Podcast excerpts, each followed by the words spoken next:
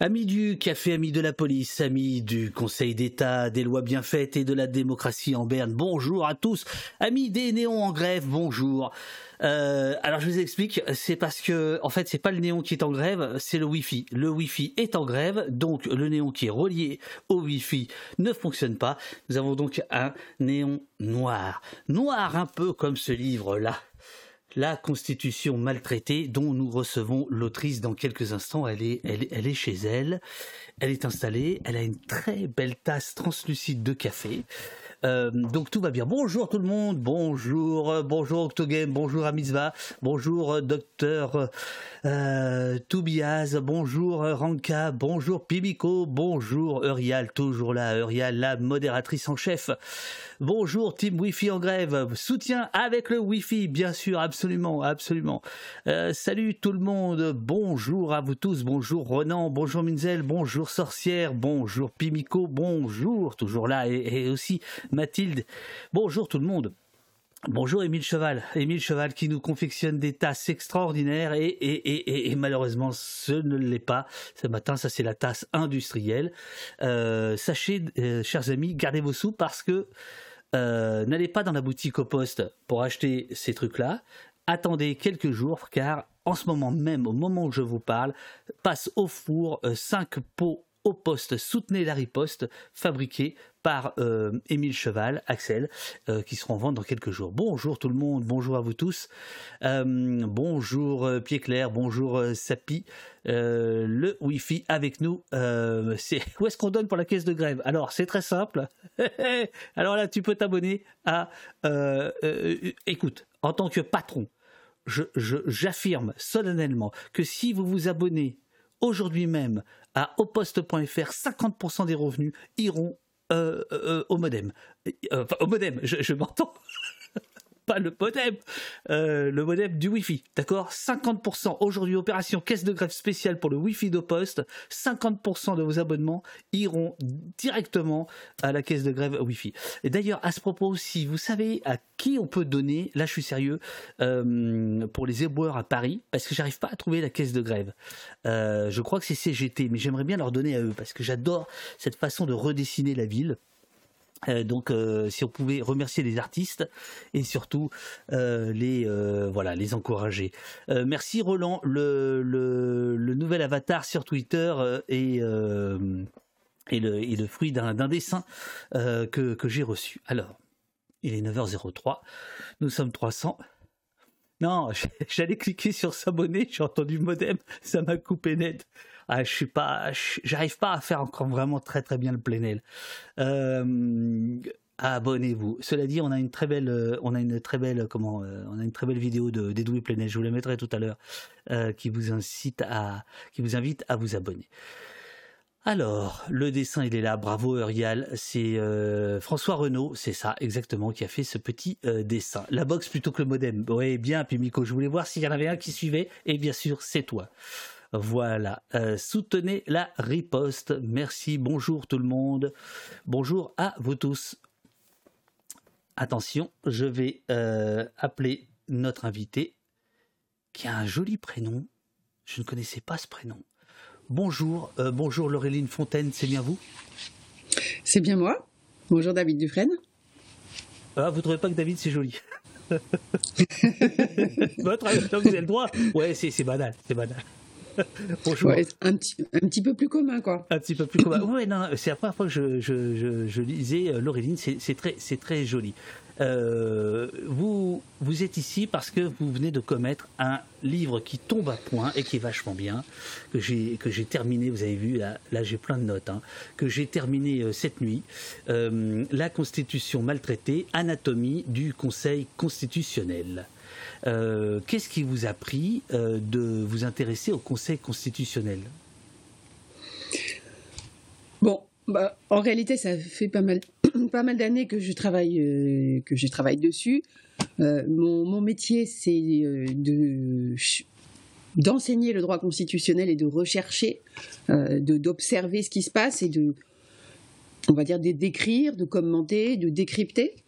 Et, et, donc, ça fait quand même un petit moment que je fais ça. mais c'est vrai qu'il y a une chose que je ne fais pas depuis très longtemps, contrairement à certains de mes collègues, c'est de commenter officiellement dans des papiers les décisions du Conseil constitutionnel. Pourquoi? Parce que depuis très longtemps, je, je ne vois pas l'intérêt de commenter des décisions, euh, de les prendre avec sérieux, alors que précisément elles ne me semblent pas sérieuses, et ça, ça, fait, ça fait longtemps que ça dure, en ce sens que elles sont, euh, bon, elles sont très mal euh, argumentées. en gros, on prend une décision plutôt de nature politique, on habille avec, avec les mots du droit, souvent d'ailleurs maladroitement. et donc, en, en, en, ce sens, voilà, ça me paraissait pas vraiment intéressant, mais il y a un moment donné où on, on se dit, tiens, moi je fais ça dans mon coin, mais finalement, euh, qui, qui, qui, le sait euh, et, c'est la raison pour laquelle euh, voilà, j'ai commencé à, faire un peu plus que ça. Donc, avec Alain Supio qui, qui m'a préfacé. Voilà, on, a, on avait commis une tribune en 2017, juste après les élections présidentielles, qu'on avait fait publier dans Le Monde et qui en gros, disait à peu près en substance hein, ce que je raconte finalement dans, ce livre, mais de manière beaucoup plus détaillée. Euh, euh, et, on avait écrit un plus gros article dans une revue euh, de spécialistes, la revue Droit Social, pour dire que le, Conseil n'était pas une juridiction sociale. Et puis, de toute évidence, ça n'a pas beaucoup intéressé les gens. voilà, le, silence, le silence a continué. et moi, j'ai encore écrit quelques petits papiers. J'ai même poussé, euh, poussé jusqu'à écrire un petit papier, juste euh, qui a été publié euh, la page d'après l'article de Laurent Fabius, qui aujourd'hui préside le Conseil constitutionnel. C'était dans la revue des anciens de l'ENA. Et donc, dans cette revue des anciens de l'ENA consacrée à la Ve République, aux 60 ans de la Ve, donc il y avait un dossier sur le Conseil, et on m'avait demandé de euh, on va dire, d'être la première universitaire à parler du Conseil dans, cette revue, euh, juste après Laurent Fabius. Mais là, donc je me suis dit peut-être que euh, ça va commencer un petit peu à, bouger. Et puis rien, de nouveau, vraiment un, silence incroyable. Et, à la faveur de ce que des universitaires l'année dernière ont, organisé un gros colloque, très intéressant d'ailleurs, sur la déontologie et la transparence du Conseil, euh, j'ai écrit un gros gros papier euh, et, à partir de ce gros papier, eh bien, Alain Supio justement m'a dit, euh, écoute, il faut absolument, écoutez, il faut absolument que vous fassiez un, livre là-dessus. Il faut que ça devienne une question d'intérêt public. Et c'est ce que j'ai fait. Voilà. Alors, je, vois que le chat est déjà, est déjà parti. alors là, je vous rassure, Laurélie répond à vos questions que vous soulevez là en ce moment. Euh, et, je pense que vous allez être, euh, vous allez être passionné par, euh, par la discussion parce que, parce que, en fait, on se rend compte qu'on a été, en vous lisant, qu'on qu'on a parfois été un brin naïf ou un brin faussement naïf, mais peut-être que le faussement, on ne savait pas jusqu'à quel, à quel niveau. on va parler de ça. Je voudrais faire une petite introduction quand même euh, pour dire que partout, à droite comme à gauche, le Conseil constitutionnel est appelé à la rescousse, tel le Saint des Saints, une garantie sur facture que notre démocratie serait encore démocratie. Avec les prétendus sages de la rue de Montpensier, euh, dont vous parlez, euh, vous parlez de, cette formulation extrêmement médiatique et combien elle joue dans notre appréciation du, Conseil, on y reviendra, l'équilibre des pouvoirs finirait toujours par triompher manque d'indépendance, d'impartialité et même de courage. Laureline Fontaine, c'est vous, vous venez nous dire vos griefs contre l'institution et ce que le livre ne dit pas. C'est pour ça que je vous ai laissé faire. Le livre ne dit pas, ou alors je me suis, j'ai pas trouvé, qui vous êtes. En fait, vous êtes professeur de droit constitutionnel, de droit public et constitutionnel à Sorbonne Nouvelle. Figurez-vous que ça apparaît nulle part. Euh, si, si, je, crois. Ah, alors, regardez. Où parce que. Euh, attendez. En fait, là, quand, quand vous ouvrez, c'est juste ici. Euh, oh la vache, ah ouais. Juste, juste, là, là. Ah bah ouais, ah ouais, d'accord. Ah oui, c'est vrai, pardon. Et vous avez mis. Oh bah alors là, bravo, alors là, bravo, bravo le gars. euh, ouais, enfin, cela dit, bon, c'est pas grave. Cela dit, normalement, le, le, tout ce qui est dépôt légal, c'est à part. Enfin bon, c'est pas grave. Allez, on a gratté une page. Excusez-moi. Donc, euh, Maxime et à culpa. C'est la seule page que j'ai pas lue et vous animez le blog le droit de la, de la fontaine.fr. Euh, je, voudrais euh, quand même qu'on raconte, euh, parce que ça me semble très important, avant de dire qui siège aujourd'hui au Conseil constitutionnel, c'est l'histoire de ce Conseil constitutionnel qui date de 1958, évidemment avec la Constitution, et qui n'est pas au départ du tout pensé pour ce qu'il va devenir, ce qu'il est aujourd'hui, ce que l'on attend de lui, et évidemment on vous écoute d'autant plus euh, avec attention aujourd'hui que le 14 avril, dans quelques jours, le Conseil constitutionnel va peut-être peut-être rendre service euh, à certaines personnes en euh, shootant ou non la loi sur la réforme des retraites. Oui, alors la, France a de toute évidence, depuis longtemps un problème avec la justice constitutionnelle. Euh, ça a été déjà très difficile de l'introduire en France.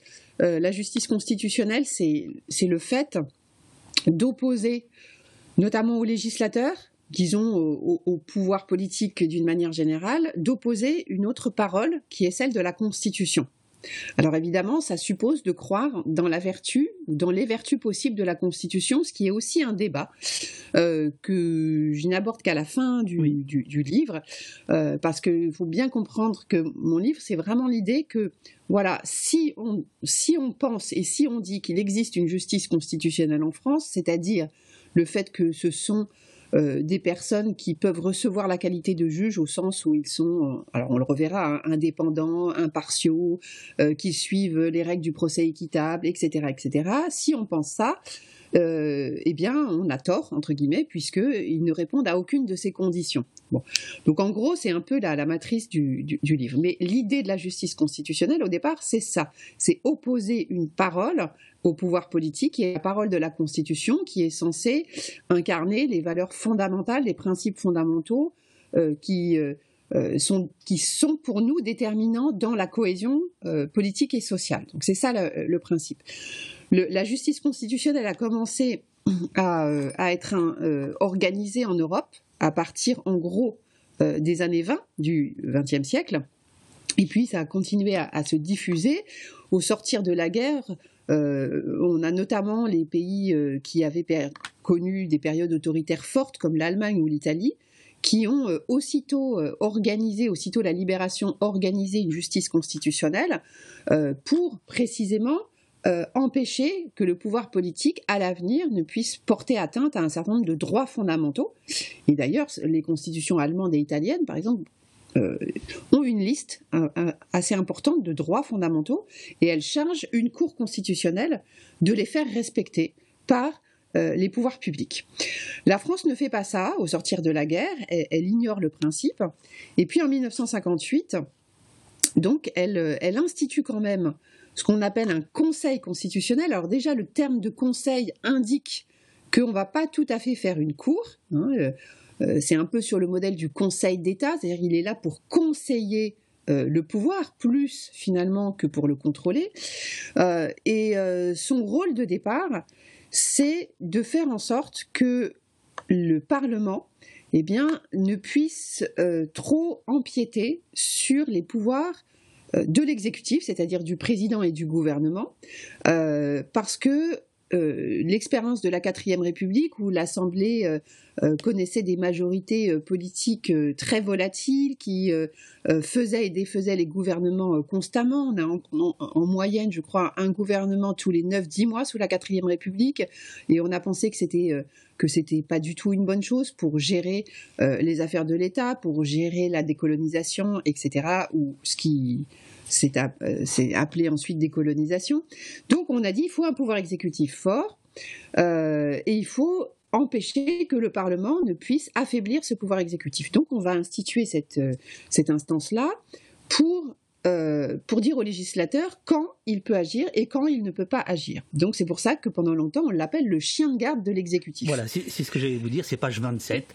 Euh, désigné comme le chien de garde de l'exécutif. Et, vous rappelez bien donc ce que vous venez de dire, mais vous le dites autrement dans, dans le bouquin, que au départ, le Conseil constitutionnel, il est institué par la Constitution de la Ve République en 58 comme euh, simplement chargé de protéger le pouvoir exécutif. Je, le redis pour ceux qui arrivent, c'est-à-dire que c'est euh, le copain, quoi. C'est le copain du président, pour le dire autrement. la, réalité, c'est que les premières personnalités nommées sont effectivement toutes liées de manière personnelle euh, soit politiquement, soit euh, en, relation avec la résistance, avec la période de la résistance, au général de Gaulle. Donc ça, c'est effectivement c'est la réalité du Conseil lorsqu'il est euh, lorsqu'il est créé. Alors même d'ailleurs que le général de Gaulle n'est pas celui qui nomme tous les membres du Conseil. Hein. Il y a, c'est une répartition entre le président de la République, le président du Sénat et le président de l'Assemblée nationale qui nomment chacun trois membres. Euh, sur les neuf qui sont euh, qui composent euh, à la base le Conseil constitutionnel et qui sont nommés pour neuf ans. Mais cette réalité de départ, elle, est celle-ci, et les témoignages des anciens membres,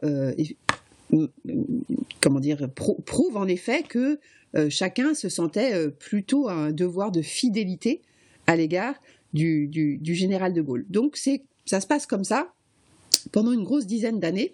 Et ce qui est intéressant, c'est que euh, la décision qui, dans l'histoire, change tout, euh, c'est une décision qui est prise alors que le général de Gaulle non seulement est parti euh, du pouvoir, a quitté le pouvoir, mais en fait est décédé. le Conseil ne paraît devoir s'émanciper qu'une fois la figure du général de, de Gaulle disparue. Donc ça, c'est vrai que c'est quelque chose d'assez intéressant. Alors, je ne vais pas jusqu'à dire sur le moment que c'est dans son ADN. Alors, Laureline, parce que là, vous êtes à fond dedans, et puis, euh, bon, là, il y a quasiment un, enfin, il y a un gros empire, là, il y a 500 personnes, donc, euh, bon, je, comprends, vous, vous déroulez votre truc, mais euh, vous dites, il y a une décision qui change tout. Il faut, il faut dire, c'est 71 de mémoire, je crois. Le, général est donc mort et enterré. Oh, le général. et il va y avoir une décision du Conseil constitutionnel qui l'amène à être un peu sur les rails euh, dont on a l'impression qu'il roule dessus aujourd'hui, qui serait le Conseil constitutionnel protecteur de nos droits. Hein, c'est ça. Oui. Alors, ce, qui, euh, ce qui est vrai, c'est que, donc à l'époque, il y avait un, professeur de droit public au sein du Conseil. Euh, il n'y en a pas eu souvent, hein, mais à l'époque, il y en avait un. Et celui-ci avait quand même un peu observé ce qui se passait à l'étranger et donc, lors d'une délibération sur une loi qui était importante, hein, c'était une loi sur la liberté d'association, euh, une loi qui à l'époque avait été euh, euh, directement commandée, alors j'en parle pas dans le livre, mais qui avait été directement commandée par, enfin, en vue en tout cas de d'empêcher la constitution d'une association la fameuse association de la Société des Amis de la cause du peuple. et, et, donc, on, donc on change les règles pour constituer une association et on institue en quelque sorte un contrôle euh, avant la constitution de l'association. Donc, ce qui euh, contrarie le principe de la liberté. C'est pas on s'associe et ensuite, éventuellement, on vous dissout par une décision euh, du ministre de l'Intérieur. Hein, ça, ça, ça, résonne dans l'actualité cette histoire-là. non, là, on, fait la, on, change la loi pour dire on va contrôler avant la constitution de l'association. Et donc, le Conseil est saisi de, de cette loi. Et donc, ce professeur de droit public, François Lucher, regarde à l'étranger et dit écoutez, à l'étranger, les cours euh, ont pour mission euh, de, protéger les droits et libertés. Euh, qui sont inscrits dans la Constitution et, nous on ne le fait pas donc ce serait peut-être pas mal que qu'on se mette à la page en quelque sorte et du coup ça emporte la conviction et le Conseil décide de donc de censurer la loi en disant qu'elle porte atteinte à un principe fondamental reconnu par les lois de la République, qui est celui de la liberté d'association. Et donc, elle ne peut pas prospérer dans l'ordre politique et juridique parce qu'elle est contraire à la Constitution. Donc c'est un, événement, cette décision du 16 juillet 1971, parce qu'à partir de ce moment-là, effectivement, le Conseil se présente comme le gardien des droits et libertés. Et en effet, cette décision du 16 juillet est, 71 est vraiment intéressante et c'est une bonne décision. La seule, le seul problème, c'est que euh, à partir de là, il va euh, en quelque sorte capitaliser sur euh, cette décision jusqu'à aujourd'hui, et les présidents successifs du Conseil vont, vont alimenter cette légende du Conseil protecteur des droits et libertés.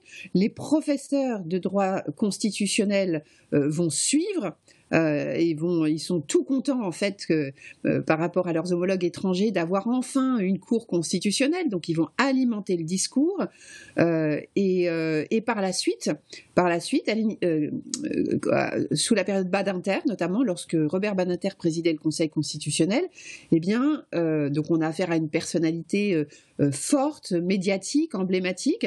Donc la presse aussi va suivre va suivre ce mouvement de, d'idées et, véhiculer cette idée du Conseil constitutionnel comme protecteur des droits et libertés.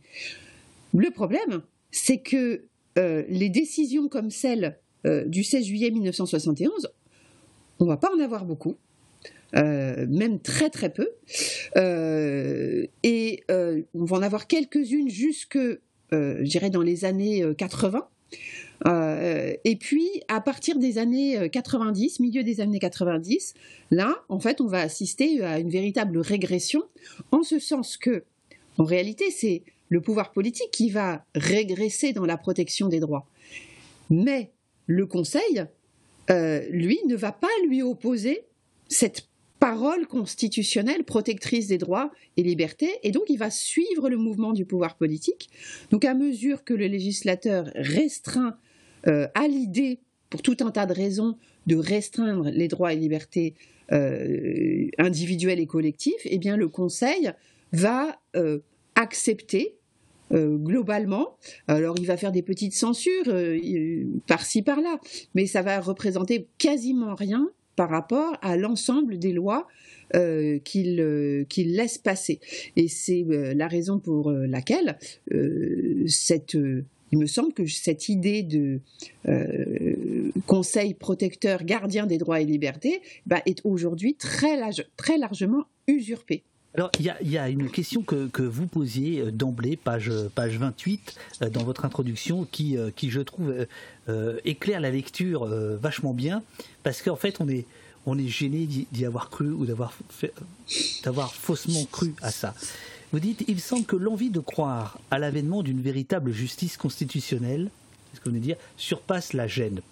Alors on va rentrer dans les détails, euh, ce que vous reprochez, le manque d'impartialité, la dépendance, le, jeu d'influence, etc., l'entre-soi qui, est absolument renversant, on va, discuter de ça, mais d'abord j'aimerais, parce que là il y a beaucoup de monde, que vous nous expliquiez pourquoi, euh, pourquoi cette gêne et pourquoi on fait semblant d'y croire. Là, je parle par exemple de la gauche. C'est-à-dire qu'aujourd'hui, c'est quasiment le Conseil constitutionnel, c'est le sauveur, quoi. C'est celui qui va retoquer euh, le bulldozer Macron. Pourquoi on fait semblant d'y croire?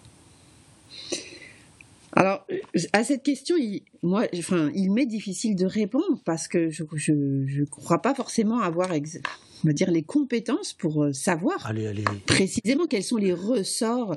Non, mais c'est vrai, les ressorts euh, psychologiques, euh, historiques pour, pour ça. Alors, je peux donner quelques éléments, mais c'est simplement, j'allais dire, une forme de. C'est une analyse que, que, je peux avoir, mais, mais je ne suis pas sûre de mon fait là-dessus, hein, je, je, le dis. Ce que je, constate dans beaucoup d'autres domaines d'ailleurs que celui du Conseil constitutionnel, parce que j'ai un champ de recherche qui est quand même beaucoup plus large, c'est qu'en effet, on aime, on aime beaucoup se raconter des histoires, en ce sens que euh, pour, j'allais dire, pour vivre au quotidien, mais pour vivre comme chercheur, euh, pour vivre comme politique, pour vivre comme journaliste, eh bien, on a besoin, euh, on a besoin d'y croire. On a besoin de croire qu'il y a, qu'il existe des choses qui sont bien, qui sont positives. Et, euh, et c'est vraiment aussi, pour moi, c'est aussi bête que ça. Et ça fait pas plaisir, ça fait pas plaisir euh, de dire, euh, regardez, notre justice constitutionnelle, ben, Mm, en, réalité, moi je dis, ne peut pas être appelée justice constitutionnelle. Alors on peut l'appeler euh, d'un autre nom si on veut, mais ça n'est pas de la justice constitutionnelle. Et en effet, ça ne fait pas plaisir euh, parce que ça, nous oblige, ça nous oblige à, essayer de voir la réalité, de voir comment ça se passe et de trouver des solutions.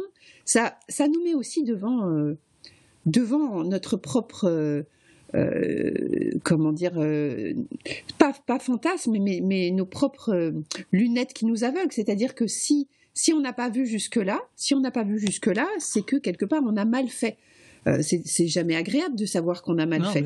Et, et, et, je pense, enfin vraiment, ça fait partie du, du, du, problème. Alors je vais effectivement pas aller. Moi, je crois que il y a aussi, comment dire, il y a aussi de l'intérêt pour certains. Ça, me semble évident. quand on est constitutionnaliste, il y a un intérêt à ce qu'on ait de la matière. Parce que s'il n'y a pas de matière, qu'est-ce qu'on fait en tant que constitutionnaliste? Donc oui, c'est vrai que les professeurs, à un moment donné, se sont dit, tiens, ça y est, enfin, on a de la matière, on va avoir des décisions d'un juge qui vont alimenter euh, l'idée de constitution. Et c'est bien euh, ma problématique aujourd'hui, c'est qu'on définit, on dit ce qu'il y a dans la Constitution, souvent à partir de ce que dit le Conseil constitutionnel, ce qui me semble, euh, ce qui me semble insensé en réalité. C'est-à-dire qu'on ne s'est pas autorisé, nous, euh, à, parler de la Constitution, à, essayer de voir vraiment ce qu'il y avait dedans, euh, généralement. Euh, et aujourd'hui, dans le débat d'ailleurs sur les retraites, quelquefois, on, m'oppose des arguments qui viennent du Conseil lui-même. Mais moi, ça m'intéresse pas les arguments qui viennent du Conseil, en ce sens que précisément ce que je raconte, c'est que ces arguments, la plupart du temps, ne sont pas valables. Donc cette, cette gêne, cette gêne, aujourd'hui en tout cas, euh, c'est vrai qu'elle met les professeurs dans une drôle de situation. Alors les médias un petit peu aussi, mais les médias j'allais dire, sont moins fautifs dans la mesure où eux, ils ont suivi les professeurs. Euh, donc les professeurs leur... si, si, ils sont fautifs. Non, non, non, là, je vous laisserai pas. Alors là, vous rigolez ou quoi? Oui, non, non, ils sont les innocents main pleine, oui, bien sûr. non, mais ce que je veux dire, ce que je veux dire, c'est que, parce que euh, moi, je trouve que, excusez-moi, je, je, je, me permets d'alimenter la conversation. Dans votre livre, on comprend quand même qu'il y a une euh, le tour de passe-passe du Conseil constitutionnel, euh, il est bien fait.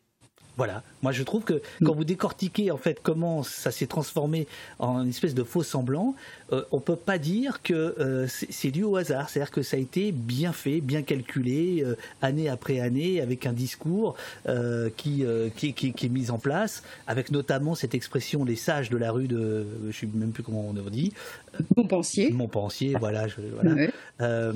Et, et, voilà. Le, le, chat dit oui, mais on, y croit parce qu'on a aussi besoin de croire à, des choses. C'est-à-dire qu'on a besoin de recours, nous dit Échange. Sinon, l'avenir nous, nous apparaît muré. Il il y a aussi cette, idée-là, quoi, de, dire peut-être que. Euh, ah, je suis entièrement d'accord. Je suis entièrement d'accord. Hein, c'est, vraiment, c'est ce que je disais tout, au tout début de ma réponse. Hein, c'est de dire que voilà, on a besoin de croire euh, dans des qu'il y a des choses qui, se, qui, fonctionnent bien, qui se passent bien, euh, pour, euh, pour ne pas euh, sombrer dans une forme de dépression par rapport à, ce qui se passe. Moi, ça me paraît, ça me paraît complètement évident. Mais du coup, ce qui me semble, pour que cette, pour que cette croyance, elle soit, elle soit positive, je pense qu'il faut qu'on croit dans les bonnes choses et pas dans les mauvaises. Donc c'est un, petit peu aussi pour ça que, que, que je fais ce, ce, livre, c'est de dire, bah, regardez, cette chose-là qu'est le conseil, eh bien, ne, correspond pas à la bonne idée qu'on pourrait avoir de la justice euh, constitutionnelle. Alors après, moi, je, je, suis pas forcément pour dire qu'il y a un calcul au, départ. Moi, je crois que euh, oui, c'est empirique. Ils, sont aussi dans une espèce de machine euh, que, effectivement qu'ils alimentent, mais dont ils n'ont pas forcément. Certains sont sincères. Hein. c'est ça le problème. Parce que c'est pire. C'est pire d'être sincère. Parce qu'il n'y a, y a, aucun, y a aucune prise. Il n'y a aucune prise quand on est sincère. Y a Moi, je pense qu'il y a quelques membres du Conseil constitutionnel aujourd'hui, par exemple, qui croient qui croient vraiment en ce qu'ils font, euh, qui croient qu'ils sont justement les sages au-dessus de la mêlée, donc euh, qui ne doivent pas euh, s'intéresser à ce qu'ils appellent au bruit de la ville. Alors je dis, je parle de cette expression parce qu'elle m'est, elle m'est revenue il y a il y a quelques jours, donc un membre actuel du Conseil constitutionnel qui était euh, à un colloque universitaire et qui, où D'ailleurs, je précise, personne n'a cité le livre, sauf un étudiant bien intentionné qui en fait lisait le livre à l'entrée euh, à la table d'accueil des participants au colloque. Donc ça, j'ai trouvé super oh, intéressant. ça, c'est un provocateur. C'est un provocateur. Vous avez son nom, j'espère. Vous avez, vous avez relevé tout ça. mais, euh, mais alors, ensuite, alors moi, je n'étais pas. c'est votre attaché de presse, Lucien, que je ne connais pas, mais très efficace. Je lui dis bonjour. Ah oui, oui, oui, oui, il travaille très, très bien. Amsterdam, lui. Euh, ouais. Oui, il, bosse bien, ah il bosse bien, c'est clair. Ouais. Et donc, en tout cas, un des membres du Conseil constitutionnel donc a quand même en fait évoqué indirectement le, livre en parlant des bruits de la ville. Et, je, trouve ça, bon, je trouve ça évidemment d'un mépris absolu. mais ça montre aussi la, position qu'ils ont, c'est-à-dire que ils pensent, alors, et pas complètement à tort dans la logique du juge, devoir effectivement se mettre en dehors euh, des discussions euh, publiques parce qu'ils ont quelque chose à juger en toute, euh, en toute impartialité, en toute neutralité, et donc ils doivent simplement avoir affaire, eux, au texte constitutionnel, etc. Donc théoriquement, et c'est ça le problème, c'est que théoriquement, ça se justifie leur attitude. Sauf que ici, leur attitude, elle, est tout simplement une forme, une forme de d'aveuglement par rapport à ce qu'ils font euh, et à certains égards sans doute euh, d'arrogance. Hein, il n'y a pas de, difficulté là-dessus, euh, mais il y a une forme d'aveuglement qui est justifiée par des bons principes. Après, moi, ce que je dis aujourd'hui, c'est que siéger dans ces conditions au Conseil constitutionnel, pour moi, ça relève d'une forme d'indignité. parce que, en effet, il ne rend pas la justice constitutionnelle. Euh, on, va, on va rentrer dans les détails de, ce que vous avez, de ce que vous remarquez depuis des années et que vous condensez dans votre livre euh, passionnant. Je, donne juste une interprétation de euh, Nagbava que je partage. Euh, cette fois soudaine dans l'institution, c'est juste un moyen de lui mettre la pression politiquement. Personne ne nourrit d'espoir sérieusement. Ça, n'appelle pas forcément de commentaires de, votre part, mais je trouvais que la, gêne que vous évoquez au début, elle est, c'est très intéressant de lire votre livre avec ça, avec ça en tête. Je fais justement, oui, ah, si vous voulez répondre, allez-y. Oui. Non, juste bah vous avez pris pour deux heures, hein, je vous le dis. Hein, non, non, non, non, juste une. Euh, vraiment, je vais être très rapide là-dessus. C'est que, en effet, j'essaye de répéter un peu partout que, quand bien même, quand bien même par la pression, je ne le crois pas, hein, je ne le crois pas, mais quand bien même le Conseil rendrait une bonne décision cette fois sur la question de la réforme des retraites, euh, il ne faudrait surtout pas se dire ah ça y est, on est tranquille, le Conseil enfin euh, se comporte correctement, etc. Non, parce que pour une bonne décision de temps en temps, il en a déjà rendu, ce sont cent autres mauvaises décisions euh, et dans des conditions épouvantables. Donc ça, on pourrait se réjouir que euh, il censure complètement le, le, texte sur les retraites, mais euh, ça ne nous rendrait pas plus optimistes sur, la suite. Euh, mais effectivement, vous avez raison. Moi, j'ai entendu Olivier Faure qui a dit, euh, qui s'est obligé en quelque sorte à dire que de toute façon, bon, il respecterait la décision du Conseil constitutionnel, comme s'il voulait surtout pas remettre en cause l'institution. Bon, c'est voilà, que, que c'est dommage. Alors que c'est ce que c'est ce que vous vous faites et avec avec talent, on va on va on va y venir. La Constitution maltraitée, anatomie du Conseil constitutionnel. nous sommes nous sommes donc en alors, euh, je fais un, saut dans votre livre. À la toute fin, j'apprends une chose incroyable que j'ignorais. Ah, vous vous demandez laquelle Eh bien, euh, vous nous expliquez qu'il y a donc trois grands contre-pouvoirs, entre guillemets, qui Conseil d'État, Cour de cassation. Ces deux-là rendent la justice, si j'ai bien compris, ou leur décision au nom du peuple français, et pas le Conseil constitutionnel. Bon sang de bonsoir. Et vous mettez ça à la fin. racontez-nous ça. Racontez-nous ça. Et peut-être qu'il faut expliquer euh, comment se partagent euh, ces, euh, ces, trois institutions vénérables. Oui. Alors, la, France, encore une fois, se, se singularise par le fait qu'elle elle a deux ordres, ce qu'on appelle deux ordres de juridiction. Euh, alors je dis la France, mais ça existe aussi dans d'autres pays qui ont, euh, euh, qui ont répété le modèle napoléonien, à savoir par exemple la Belgique ou l'Italie. donc on a d'un côté les juges qui appliquent un droit qui a un rapport avec les institutions euh, et les pouvoirs publics. Donc ça, c'est l'ordre administratif. Et donc, on a plusieurs degrés de juridiction. On a en bas, on a les tribunaux administratifs. Ensuite, on a les cours administratifs d'appel. Et, tout en haut, le Conseil d'État. Euh, donc c'est pour euh, c'est pour juger de par exemple des actes des arrêtés municipaux des arrêtés préfectoraux des arrêtés ministériels de la responsabilité des des communes dans la gestion je ne sais pas d'une piscine municipale toutes ces choses là voilà, tout ça, c'est l'ordre administratif. Et en dernier lieu, on a le Conseil d'État euh, qui euh, harmonise, comme on dit, qui harmonise l'interprétation de ce droit. Et puis, on a la Cour de cassation d'un autre côté. Qui, elle, a un rapport avec les, le droit privé, en quelque sorte, ce qu'on appelle le droit privé, le droit qui s'applique dans les relations entre les personnes privées. donc aussi bien dans les relations du travail que dans les relations de voisinage, que dans les relations commerciales, etc., etc. Et à la fin, donc tout en haut, on a la Cour de cassation qui donne une interprétation harmonisée euh, et qui décide en dernier lieu euh, sur ces questions-là. Donc, ces deux instances, donc qui existent depuis euh, la Révolution ou, presque pour le Conseil d'État qui a été créé un tout petit peu plus tard, enfin qui a été créé en, 1799, eh bien ces deux ces deux institutions statuent effectivement aujourd'hui au nom du peuple français. elles rendent la justice euh, au nom du peuple français. L'idée, c'est qu'on a un ordre juridique euh, qui, euh, qui innerve toute notre société. cet ordre juridique, il est censé être le résultat on va dire d'une forme d'accord sur sur sur la manière dont on veut organiser nos, relations et, donc il n'est pas complètement euh, anormal que les deux juridictions, euh, effectivement, statuent au nom du peuple français dans, cette logique-là. Le Conseil constitutionnel, lui, euh, n'a pas tout à fait le même rôle. lui, il a un rôle exclusif qui est celui de contrôler la loi, la loi qui est adoptée par le Parlement à l'initiative du, gouvernement le, plus souvent. Alors, il a, il a d'autres fonctions. Hein. Il est aussi juge euh, des élections parlementaires, juge des élections présidentielles, euh, il organise euh, les campagnes référendaires, voilà. Donc il a tout un tas de, petites compétences en plus du contrôle de, la loi. au départ, il n'intervient pas du tout dans un processus judiciaire. C'est vraiment un procès qui est fait à la loi ou éventuellement à, à une élection.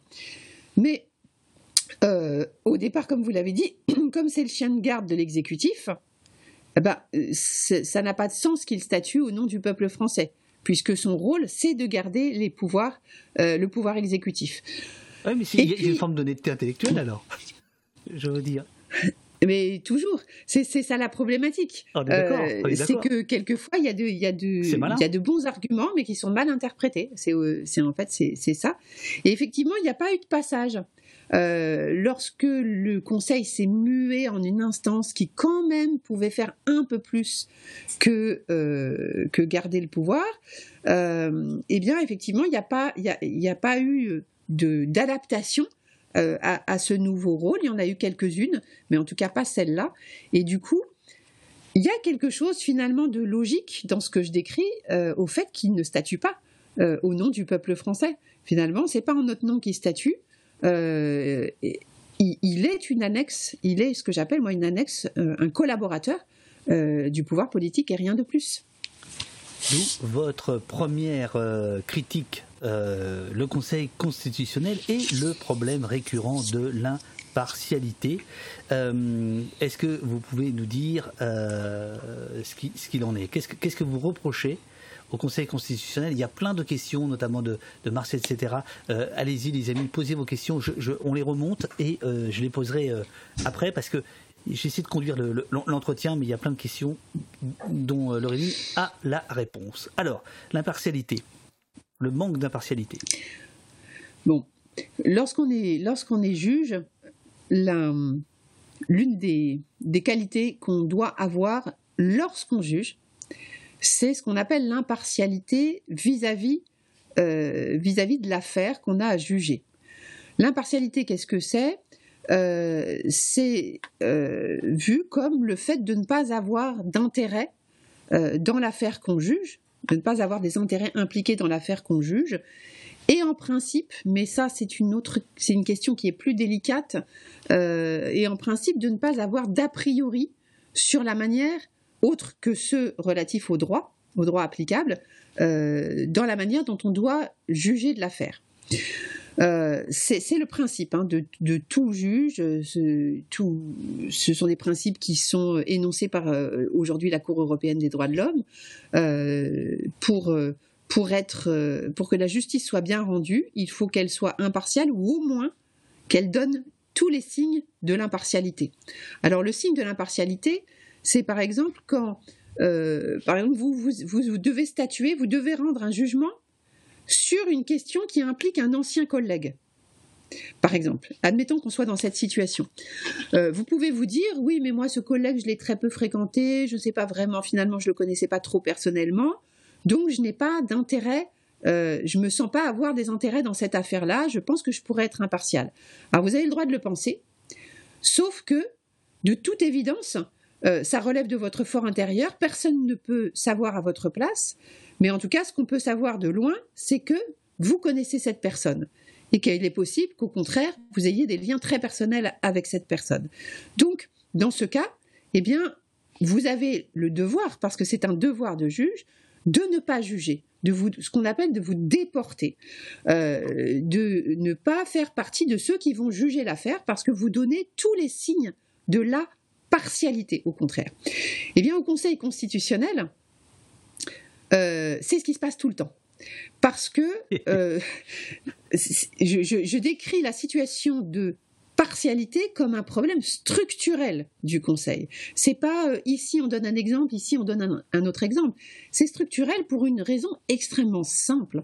C'est que ceux qui jugent la loi, eh bien, sont ceux qui, pendant des décennies, l'ont faite et ont fréquenté ceux qui la font.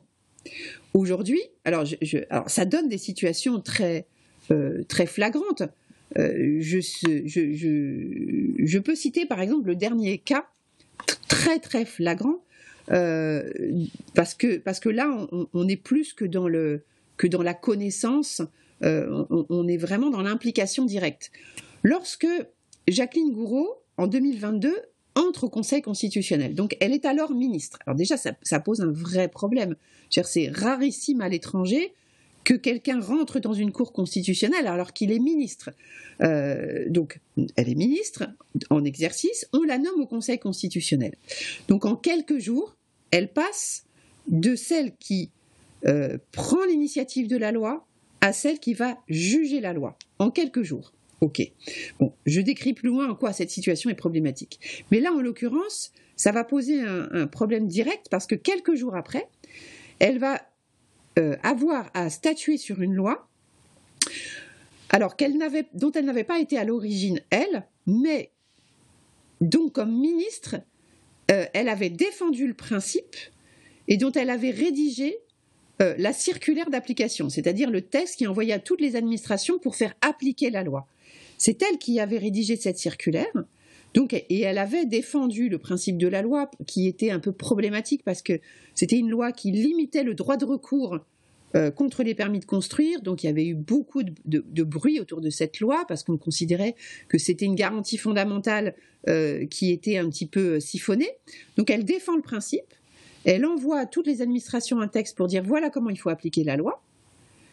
Et quand elle arrive au Conseil, ben, qu'est-ce qu'elle fait? Eh bien, elle est amenée dans le cadre d'une question prioritaire de constitutionnalité, c'est-à-dire euh, le fait que euh, on juge de la loi alors qu'elle est déjà rentrée en vigueur, euh, eh bien, elle juge de la loi et elle ne s'estime pas en, devoir de se déporter. Donc là, on a vraiment un, un cas vraiment flagrant de partialité, ou au moins d'apparence de partialité, mais je pense que ça va au-delà, parce que quand on défend une loi, euh, comment est-ce qu'on peut dire bah, je vais être impartial euh, ensuite pour juger euh, de sa constitutionnalité? Ça paraît évidemment absurde à n'importe qui. Devant n'importe quelle autre juridiction, ça ne serait pas possible, hein, sauf des cas particuliers. Mais il y a des cas de partialité devant les autres juridictions. Le problème, c'est que devant le Conseil, c'est structurel. C'est-à-dire que qui compose le Conseil? Eh bien, des anciens politiques ou ou des personnes qui, qui, ont de toute façon eu un rapport avec l'exercice du pouvoir. Euh, j'allais vous citer, page 41, au sein du Conseil constitutionnel, on peut ainsi trouver d'anciens présidents de la République. Alors ils ne siègent pas, hein, mais euh, enfin ils viennent pas. Euh, Hollande et Sarkozy ils, viennent pas. Alors, ça dépend des périodes. Hein. Il, y a des, il, y a des, périodes où ils sont venus. À une époque, on avait Giscard qui venait Chirac qui venait et Sarkozy. Il y a eu une époque, on avait les trois.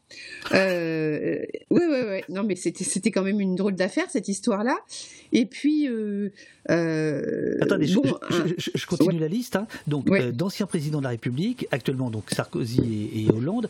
On peut trouver d'anciens premiers ministres, actuellement deux, dont l'un dirige l'institution, Fabius Laurent, d'anciens ministres, actuellement deux, d'anciens parlementaires, actuellement deux, d'anciens titulaires des plus hauts postes administratifs de l'institution politique de la République, actuellement une ancienne secrétaire générale de l'Assemblée nationale, ou d'anciens directeurs de cabinets ministériels, actuellement deux.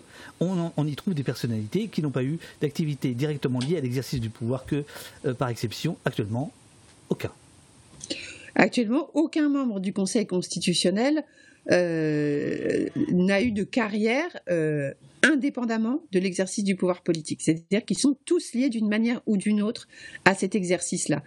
Euh, alors, et on ne peut pas dire que, nous soyons peu nombreux euh, en, France. Hein. Il y a quand même des millions de personnes euh, qui n'ont jamais eu de rapport avec euh, l'exercice du pouvoir politique. Donc le vivier est important, on peut le dire.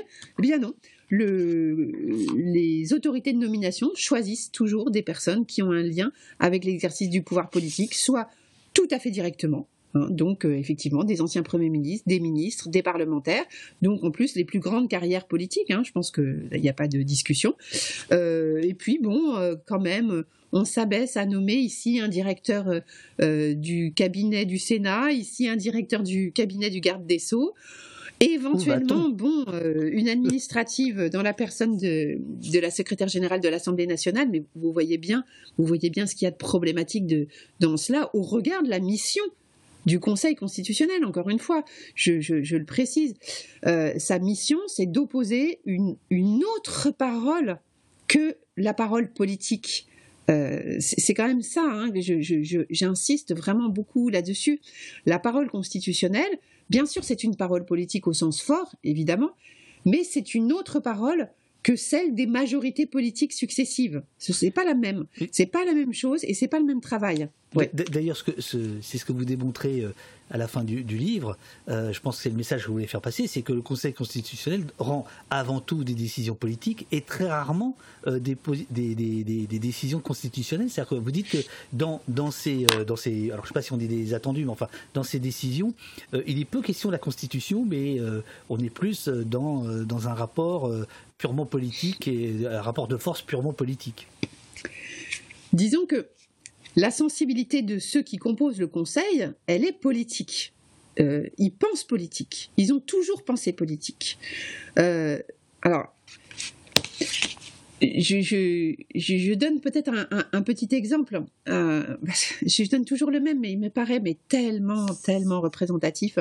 Lorsqu'Alain Juppé auditionne, entre guillemets, auditionne, hein, parce que j'en profite pour dire, par exemple, aux États-Unis, lorsqu'on auditionne pour être à la Cour suprême, alors même si les États-Unis ne sont pas forcément un très bon exemple au regard de ce qui se passe ces, derniers mois, euh, mais euh, le, les juges auditionnent pendant 2, 3, 4, 5 jours devant le Sénat euh, après qu'il y ait eu une enquête du FBI, une enquête du fisc, une enquête d'une agence euh, sur la déontologie euh, des, membres du pouvoir, et les sénateurs donc les, les interrogent, on va dire de manière très très forte, très musclée parfois, sur plusieurs jours, sur leur conception de la Constitution, euh, sur leur conception de, de, la fonction de juge, sur leur vie personnelle. Il y a vraiment tout est passé en, revue. Euh, en France, ça dure euh, entre 1 heure et 1 h 30 l'audition. Donc déjà, il y a un petit gap. Il n'y a aucune enquête qui est faite, aucun complément d'information qui peut être demandé, contrairement à ce qui se passe aux, États-Unis, et les auditions se passent dans un, une ambiance de connivence, de, de complaisance. Hein. c'est largement documenté. Il suffit d'aller voir de toute façon les comptes rendus, euh, ou même ces auditions ont été filmées, donc il suffit d'écouter. Ça prend pas longtemps, hein, 1 heure, 1 heure 30 Donc encore une fois, euh, c'est assez tranquille. Et on, voit que bon, il n'y a pas de euh, les enjeux, voilà, les enjeux ne paraissent pas euh, très très grands. Moi, c'est surtout ça qui me surprend, c'est que les enjeux ne paraissent pas grands. Et donc, lors de son audition, devant, il me semble, la commission de l'Assemblée nationale, euh, Alain Juppé donc invoque une première fois son droit euh, à l'oubli euh, concernant la condamnation dont il avait fait l'objet et qu'il avait condamné à un an d'inéligibilité quand même. donc ça c'est c'est dans les commentaires que je vois euh, euh, souvent euh, dans les, les, comment dire sous les entretiens qui sont publiés dans les journaux ou sur les médias que j'ai faits, je vois souvent qu'il est fait allusion au fait qu'au Conseil il y a des repris de justice. Alors on parle de on parle de Juppé évidemment, on parle de Fabius et de l'affaire du sang contaminé, etc. c'est vrai que ça, ça, peut poser problème simplement euh, entre, nous, moi, j'aime pas du tout cette expression repris de justice, mais c'est pas grave. Même pour oui, oui, non, mais moi non, moi non plus, moi non plus. Mais, mais c'est pour dire, c'est ce que je vois souvent. Mais, mais, en ce moment, en direct, le, le, chat parle de ça en disant mais voilà mais en plus euh, on, ne demande pas de, d'afficher sa probité euh, il y a des, des gens qui qui surveillent la Constitution, qui ont été condamnés. Alors il y, a, plein de cas. il, y a, plein de cas qui sont donnés. Oui, oui, oui, oui. Et euh, disons que c'est indépendamment de l'affection qu'on peut ou ne pas avoir pour les personnes qui composent le Conseil constitutionnel, euh, ça, paraît, ça paraît effectivement déjà problématique. Ah bah que euh, on puisse siéger alors que, par exemple, on a été condamné dans une affaire politique. Hein, encore une fois, euh, ça, peut, ça, interroge quand même sur la manière dont on conçoit la fonction. Donc alors, en tout cas, lors de son audition, Juppé invoque son droit à l'oubli à, propos de sa condamnation, et quelques instants plus tard, il invoque aussi, et il, dit, il le dit explicitement, il dit là aussi on peut parler de droit à l'oubli, euh, lorsque euh, est évoquée la question de ses connaissances en droit constitutionnel. Euh, et donc, il parle de ses cours de droit constitutionnel et de droit administratif qu'il a eu à Sciences Po quand il était jeune, donc c'est-à-dire des décennies avant. Et il dit, là aussi, on peut parler d'un droit à l'oubli. Donc, avec un petit sourire. Donc, euh, ça fait rire tout le monde. Euh, et d'ailleurs, dans le compte rendu de l'audition écrit entre parenthèses à la fin de sa phrase, il y a marqué sourire avec un, S en, en italique pour dire voilà tout le monde sourit. Voilà, c'est marrant. C'est le, smiley euh, façon euh, Conseil constitutionnel. Voilà, c'est ça. donc, il va siéger au Conseil constitutionnel. Il y connaît absolument rien à la Constitution, mais c'est pas grave. C'est presque drôle. Alors, vous voyez, moi, je dis comment peut-on prendre au sérieux Comment peut-on prendre au sérieux euh, des personnes qui font ça? C'est d'ailleurs des personnes, voilà, qui nomment dans ce qui est faussement appelé parfois une cour constitutionnelle, des personnalités qui ironisent sur leur connaissance en droit constitutionnel. Alors oui, c'est drôle, voilà, c'est très drôle. Mais moi, si je trouve que si on prend la justice constitutionnelle sérieux, eh ben non, ça n'est pas drôle. Voilà, c'est c'est simplement ça que je dis. Vous, parlez euh, à plusieurs reprises de, de maisons de retraite euh, sous-entendu de, de, de, gens qui ont eu leur carrière euh, politique. Vous parlez même à un moment donné de club privé. J'ai bien aimé cette expression. Euh, et le chat vous propose de, le, parler d'endogamie constitutionnelle. Est-ce que vous diriez ça? Et, et, je voulais aussi vous parler du cas, page 55 du fils de Laurent Fabius, mais en fait, le chat l'a fait lui-même. Euh, s'il n'y avait pas une connivence entre Victor Fabius, président de McKinsey pour le Conseil sur le pass vaccinal, et Laurent Fabius, président du Conseil constitutionnel. J'en parle d'autant plus euh, facilement que euh, c'est quelque chose que vous évoquez vous-même, page 55. Mais d'abord, endogamie constitutionnelle, est-ce que vous êtes d'accord avec ça? Et sur le cas puisqu'on est toujours sur l'impartialité, euh, sur le cas Fabius père-fils, euh, qu'est-ce qu'on pourrait en dire? Alors sur l'endogamie constitutionnelle, euh, il, est vrai que, je parlais tout à l'heure d'un vivier, il est vrai qu'il y a un petit vivier. On parle, oui, on peut parler d'entre-soi, où en, fait on tourne, toujours autour des mêmes personnes que l'on retrouve dans les différentes institutions. Euh, bien entendu, euh, si on reste par exemple sur le cas Fabius, dont on va ensuite parler pour une, autre, une autre problématique, mais si on reste sur le cas Fabius, il a été Premier ministre, ministre, député, président de l'Assemblée nationale. il est président du Conseil constitutionnel. Donc il a euh, si vous voulez, euh, il, est dans les pouvoirs et ce qui est censé être aussi euh, un, contre-pouvoir. Donc il y a un problème de conception du contre-pouvoir. Il est énarque et l'ENA, est, euh, est aussi très présente au Conseil constitutionnel, enfin ce qui était appelé l'ENA, hein, maintenant c'est l'Institut national du service public, très présent au sein du Conseil constitutionnel, où le secrétaire général, par exemple, du Conseil constitutionnel, qui est la véritable cheville ouvrière du, Conseil, et, a toujours été un énarque sauf une fois, et ce secrétaire général peut même ensuite euh, devenir, juste après avoir été secrétaire général du Conseil, euh, secrétaire général du gouvernement. Et ce qui est intéressant, c'est que quand un secrétaire général du Conseil devient secrétaire général du gouvernement, eh bien en fait, il reste au Conseil parce qu'ensuite, c'est lui qui vient expliquer la loi euh, votée à l'initiative du gouvernement devant le Conseil constitutionnel. Donc ça tourne comme ça en permanence. il n'y a pas longtemps, donc alors, et puis alors ça c'est le c'est l'endogamie à l'intérieur, on va dire, des fonctions politiques et publiques, mais euh, on a depuis, euh, depuis euh, quelques, quelques années maintenant, là aussi c'est très documenté dans le cadre du pantouflage, on a aussi aussi une, endogamie avec des, institutions privées euh, qui, sont des annexes aussi maintenant du, pouvoir, ou inversement d'ailleurs. Est-ce que le pouvoir n'est pas une annexe des entreprises privées? Ça, dépend de, quel point de vue on se place.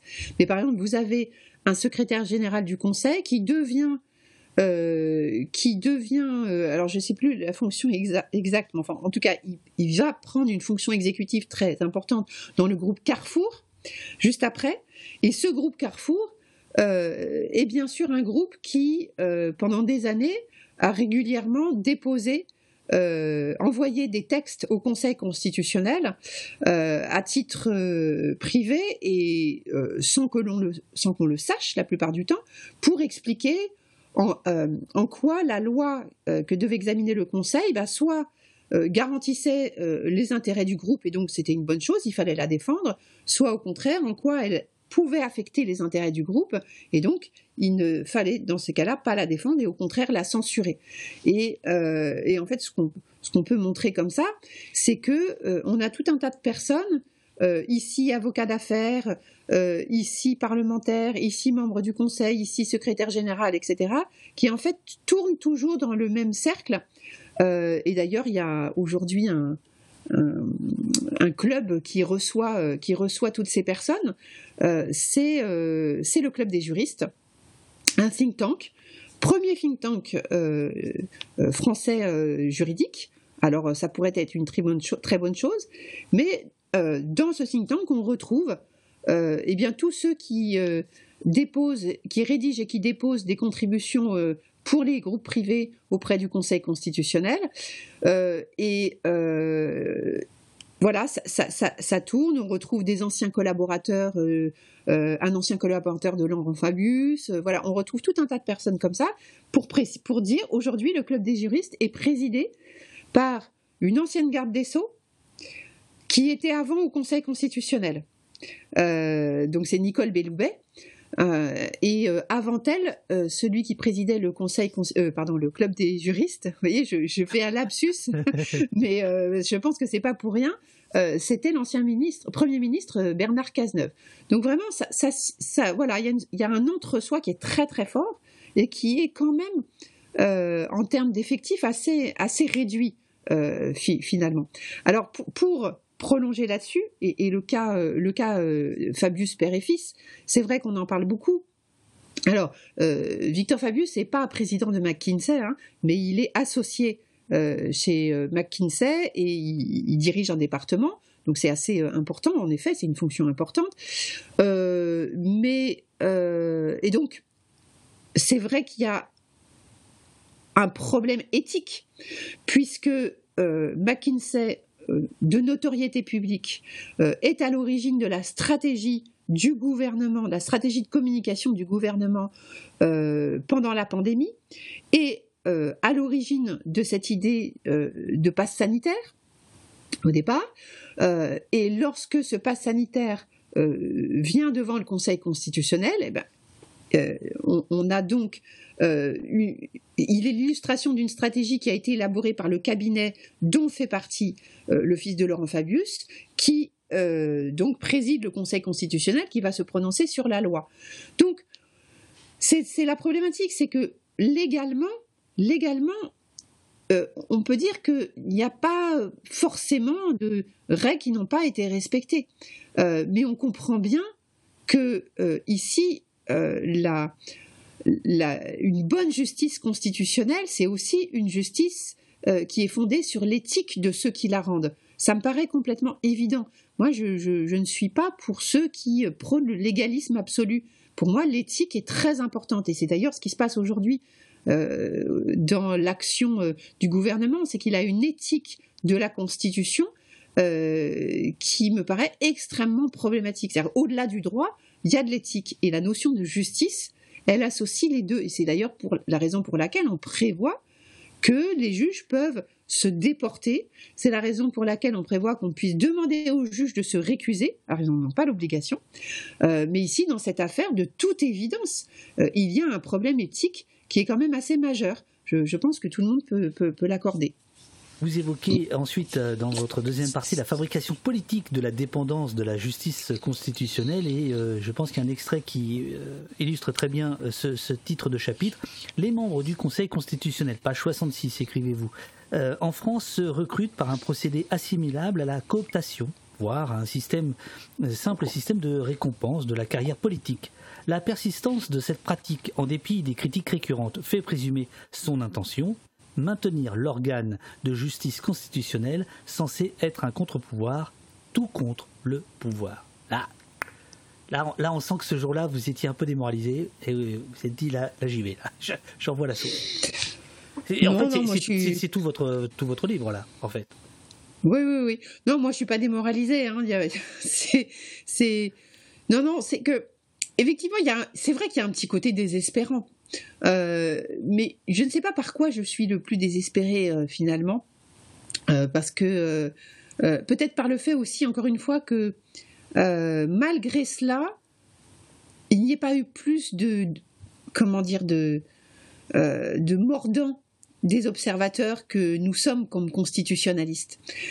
c'est vrai que lors des dernières nominations au Conseil constitutionnel, donc en 2022. Donc on a nommé au Conseil donc une ministre en exercice, euh, l'actuelle, euh, la directrice du cabinet en exercice euh, du garde des sceaux et le directeur du cabinet du président du Sénat. Donc c'est un petit côté désespérant sur le moment. Pas mal de collègues alors écrivent des tribunes dans les journaux pour dire non ça ne va pas, ça ne va pas. Mais il l'avait déjà fait avant. Alors, plus le temps avance, bien sûr, plus ils le font, parce que quand même, on, s'aperçoit bien qu'il y a un problème au bout d'un moment et que on ne peut, pas rester sans, rien dire. Donc ça fait quand même quelques années que régulièrement, quand même, il y a des tribunes, notamment des professeurs de droit, qui disent, écoutez, il faudrait quand même faire un peu autre chose de cette institution qu'est le Conseil constitutionnel. Et ce qui est intéressant, c'est que malgré l'apparition de ces tribunes, d'ailleurs, on se demande si le fait que les professeurs écrivent ces tribunes, si ça n'a pas même renforcé le politique dans son intention de nommer encore plus de politiques au Conseil constitutionnel. Ça, c'est très intéressant. Quand on écoute les auditions au Parlement, eh bien, il y a une justification presque systématique euh, du fait de nommer. Ils savent qu'ils nomment des politiques. Ils le savent très bien. Hein, ils ne sont pas euh, idiots, mais ils le justifient. Ils le justifient mal. Euh, et c'est ça là où on devrait intervenir plus. C'est que quand le politique dit nous ne sommes pas pour, en gros, hein, je traduis leur pensée, pour une république des professeurs. Peut-être c'est un sujet dont on pourrait parler, mais moi non plus je ne suis pas pour une république des professeurs. Mais donc, je veux introduire de la diversité au Conseil. Le seul problème, c'est que la diversité au Conseil pour le politique, c'est zéro professeur et, c'est 100% de politique. Donc, euh, vous voyez, c'est ça aussi. Il y, a, un discours qu'on croit Oh oui, moi je suis pour la diversité au conseil, mais c'est une belle parole. Et on se dit, ah bah c'est bien, c'est bien, il veut de la diversité au conseil. Donc on accepte le principe. Sauf que derrière cette parole, en fait, il y a une réalité qui est autre. Hein. Ça n'est pas la diversité au conseil que le politique aime, c'est la politisation du conseil. Je crois qu'il n'y a vraiment aucune difficulté là-dessus. C'est-à-dire que la réalité est celle-ci. Mais, oui, mais Laurine, quand, quand, vous dites ça, et, d'une certaine manière, je pense que la médiatisation de votre livre, qui est, qui est vraiment très bien, c'est-à-dire que vous avez des, papiers partout, c'est-à-dire que je pense que. Vous, bah si, non? Si, si, mais je peux vous juste dire une incise là, par exemple, sur le, le journal Le Monde. Donc, je me dis, bon voilà, je suis contente, euh, une, une page entière dans, dans la publication euh, papier du, du Monde, super. Euh, mais en réalité, ce qui s'est passé était vraiment intéressant parce que moi j'ai quand même observé parce que ce qui m'intéresse, c'est pas, euh, j'ai pas d'ego par rapport à ça. Ce qui m'intéresse, c'est euh, en quoi, en quoi est-ce que ça peut faire un peu bouger les lignes? C'est ça qui m'intéresse. Mhm, sûr. Le jour même, donc c'était la publication papier du, voilà, c'est ça, c'est ça, du, une vieille photo, oui, oui du 28. C'est pas vous. Ah, alors non seulement c'est bon, on connaît les dessins. Non, mais on connaît les dessins du monde. Hein. De toute façon, c'est c'est jamais nous. Après, effectivement, depuis depuis j'ai des cheveux qui ont poussé, vous pouvez le voir. Euh, donc non, mais ce jour-là, donc euh, publication le 28 mars, qui sort donc euh, le lundi 27 sur le web. Ce qui est le plus regardé, hein, ce qui est le plus regardé sur le web, l'entretien n'est pas apparu toute la journée. Il est apparu par épisode. Il n'était pas sur la une toute la journée. De temps en temps, il y était. première idée.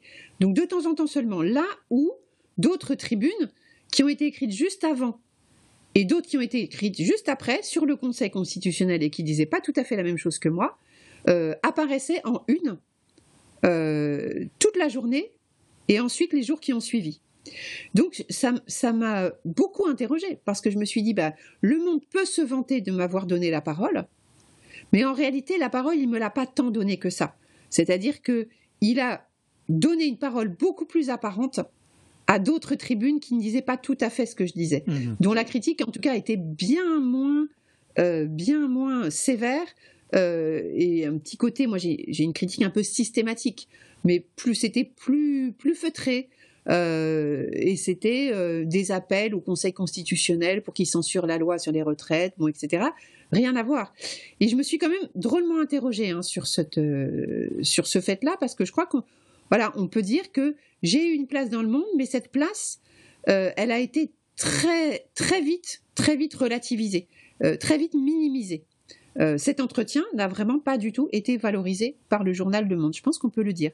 et ça, oui, ça m'a interrogé. Après, bon, voilà, c'est la réalité, c'est qu'effectivement, euh, je commence, enfin, j'ai quand même pas mal de médias, donc c'est une bonne chose de toute façon. Non, ce que, je veux dire, mais euh, je, me suis demandé entre le moment où on a convenu du, rendez-vous aujourd'hui, j'ai vu beaucoup de papiers arriver, je, me suis dit, tiens, euh, le livre, moi je vois, j'essaie de voir les choses positivement, votre livre agit comme un révélateur, c'est une espèce d'épiphanie, tout d'un coup, tout le monde se rend compte que, attendez, on est en train de, parler d'une institution absolument essentielle, en tout cas qui est annoncée comme essentielle, et qui marche mal euh, ou qui voilà qui est sous influence, qui qui est, qui euh, et, ainsi de suite. Donc voilà, moi je vois le, bon côté, mais le mauvais côté, c'est que euh, pas le mauvais côté, comment dire Quand on nous rabat les oreilles à longueur de journée en nous disant que nous ne sommes pas républicains quand on critique les, le fonctionnement de la République, vous donnez du grain à moudre à, ces gens-là. Vous êtes une dangereuse terroriste intellectuelle. Voilà, alors c'est exactement sur ce fondement. Alors voilà, je, me rends compte que j'ai mal répondu. Euh, oui. Non, non, mais j'adore parce que vous êtes prof. j'adore. Attendez, c'est ah pas tout à fait ça. Alors attendez, je reprends. Très bien, allez-y. Allez ah, mais ça, je, crois que je vais pas me refaire. Non, hein, non, non, c'est pas la peine. C'est foutu. C'est foutu. Et moi, je, serais crank ravi. Donc, oui. Non, mais je m'aperçois que j'ai mal répondu à la question tout à l'heure, finalement, sur la gêne, parce que là, effectivement, on a quelque chose euh, qui est important. Euh, c'est que c'est sur le, la base de ce risque que finalement la doctrine notamment euh, n'a pas euh, n'a pas été au front depuis depuis tant d'années. C'est que le, le, risque pour la doctrine, c'est de dire bah, si on si on critique aussi sévèrement une institution, la, la cinquième, eh bien on, on donne prise à, certaines idées euh, avec lesquelles on n'est pas forcément d'accord, avec, euh, euh, avec, enfin, qui, qui pourraient amener peut-être un chaos qui n'est pas souhaitable, etc. En réalité, à un moment donné, moi, ce que je me suis dit, c'est qu'il y a deux risques. Et je, pèse l'un et l'autre, et j'apprécie celui euh, qui me semble euh, le, plus pertinent à prendre. et en fait, laisser la justice constitutionnelle dans cet état-là me paraissait un risque supérieur au fait de provoquer une remise à plat. alors effectivement, ça arrive aujourd'hui dans une période de qu'on pourra peut-être qualifié par la suite de crise, je, ne le sais pas. Euh, mais c'est la raison aussi, en tout cas pour laquelle je, précise presque euh, chaque fois que je le peux, que je ne fais pas partie de ceux qui, euh, qui comment dire, qui ont une rhétorique sur la question du gouvernement des juges, et qui est une rhétorique qui apparaît par exemple assez souvent à l'extrême droite, pas seulement mais aussi à certains égards à l'extrême gauche, euh, c'est-à-dire l'idée que finalement, une idée très française, hein, pour le coup c'est très très français, et c'est ce qui explique qu'on n'a pas eu de justice constitutionnelle pendant très longtemps, c'est que la majorité, euh, enfin la volonté générale incarnée par les urnes euh, serait supérieure à tout.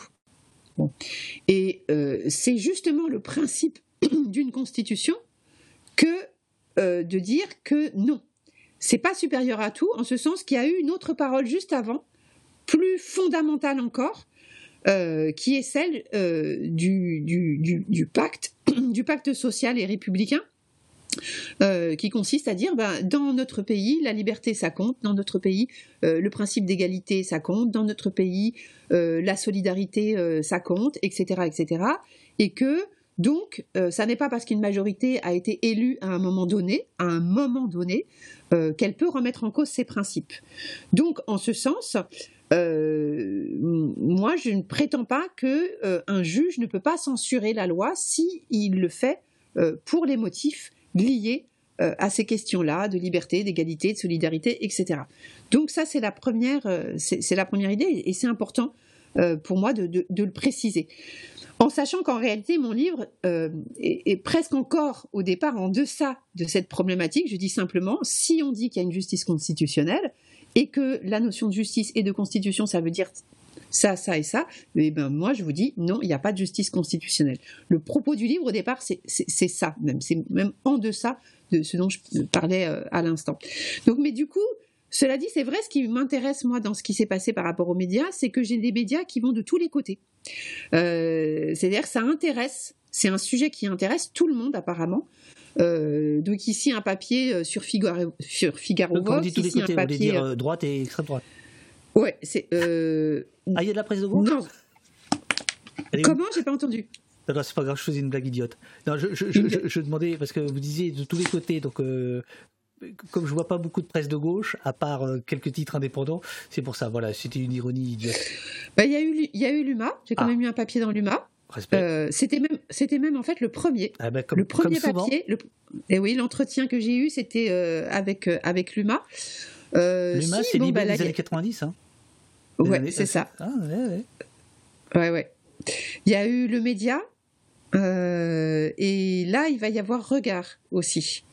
Euh, donc, donc euh, je crois que là, on, on, explore bien ce côté-là. Il y a aussi euh, Mediapart par, en attendant Nado qui a, qui, a, qui a fait un long, une longue recension de, de, votre ouvrage. Sur En attendant Nado, ouais. oui. Alors, très particulière cette recension. Hein. justement. Avec, une critique à la fin. Oh, bon, non, mais c'est pas grave. revenons au, conseil. enfin, sauf si qui, montre, qui montre que ça n'a pas été bien lu mais bon, voilà. Bref. Alors, je ne sais plus ce qu'on disait. Eh ben moi non plus. Euh, si euh, vous disiez que c'était intéressant parce que euh, vous commenciez à avoir des, un écho en fait un peu partout. C'est-à-dire que la problématique que vous soulevez trouve un écho un peu partout, si, j'ai bien suivi, et que cet écho en dit beaucoup sur finalement l'époque. C'est ça. Oui, oui, oui. Euh, bah, enfin, en tout cas, on dit beaucoup sur, euh, sur le travail que j'ai fait dans ce livre. C'est-à-dire, à la fois, c'est un travail très politique, parce que c'est politique, c'est un acte politique que, euh, que de travailler comme ça sur une institution de la Ve République et de dire que cette institution ne fonctionne pas correctement. Donc je pense que c'est un travail politique, mais ça n'est pas un travail politicien ou partisan. et c'est du coup ce, qui, ce qui, je pense, s'aperçoit parce que tous les témoignages que j'ai des là euh, on parle des, médias, donc des journalistes, ont tous à peu près le même type de, de, commentaires hein, sur le fait que euh, c'est euh, à la fois édifiant, que c'est passionnant, qu'effectivement on apprend plein de choses. donc on apprend quelque chose sur une institution. Et, donc nécessairement qu'on soit soit de tel ou tel côté du, spectre politique, euh, bah, quand on apprend quelque chose sur une institution, euh, c'est euh, c'est transpolitique quoi, en, quelque sorte. Après, ce sera, intéressant. Vous avez raison. Ce sera intéressant de voir ce que les uns et les autres pourront en tirer comme comme enseignement. Voilà, alors après, il y aura ceux qui voudront renforcer le Conseil constitutionnel, d'autres qui voudront le changer, d'autres qui voudront le déboulonner. C'est un, peu, ici c'est plutôt ça, là, visiblement, dans le chat. Hein. Ça, vous avez des questions? Parce que là, il est déjà 10h16. Hein. Vous savez que moi, j'ai encore des questions et le chat en a plein. Vous avez, vous avez, un peu de temps ou pas, Laurélie Non Vous avez un cours à donner euh, non, non, j'ai pas de cours à donner, mais j'ai des rendez-vous. Mais ah. euh, est-ce que on avait dit à peu près 10h30 Ben c'est ça. Il reste que 14 minutes. Et je, suis qu'à la page 60 de votre livre, vous vous rendez compte? Je, vais très vite. Il y a, un élément euh, très important qui est d'ailleurs soulevé par Marcel. Euh, est-il normal qu'aucun membre du Conseil constitutionnel, écoutez bien les amis, n'a une formation juridique en droit constitutionnel? Et en fait, quand on lit votre livre, ça va plus loin que ça.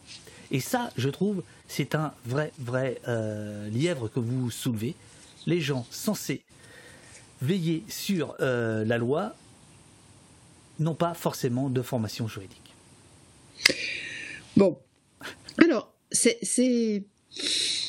ça, c'est une question qui me semble délicate à traiter et j'allais dire, c'est peut-être la question que j'ai le plus mal traitée dans mon livre. Je, vous explique. Parce que euh, il peut y avoir une incompréhension sur mon intention. Oui.